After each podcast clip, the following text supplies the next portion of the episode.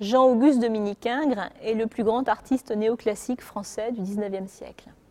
Né à Montauban, il va faire sa formation d'abord à Toulouse, puis ensuite venir à Paris dans l'atelier David, qui est le maître incontesté de l'école néoclassique dès avant la Révolution. Et auprès de David, donc, il va acquérir les principes de la peinture néoclassique. Ingres se veut peintre d'histoire, c'est le genre majeur de la peinture à l'époque. Néanmoins, il va être un excellent portraitiste, genre qui lui déplaît, mais qui sera de façon alimentaire le plus utile à lui permettre de développer son art et à lui permettre de vivre. Alors ce grand artiste qui est Ingres est remarquablement représenté dans les collections du musée Condé de Chantilly puisque nous avons cinq chefs-d'œuvre de cet artiste.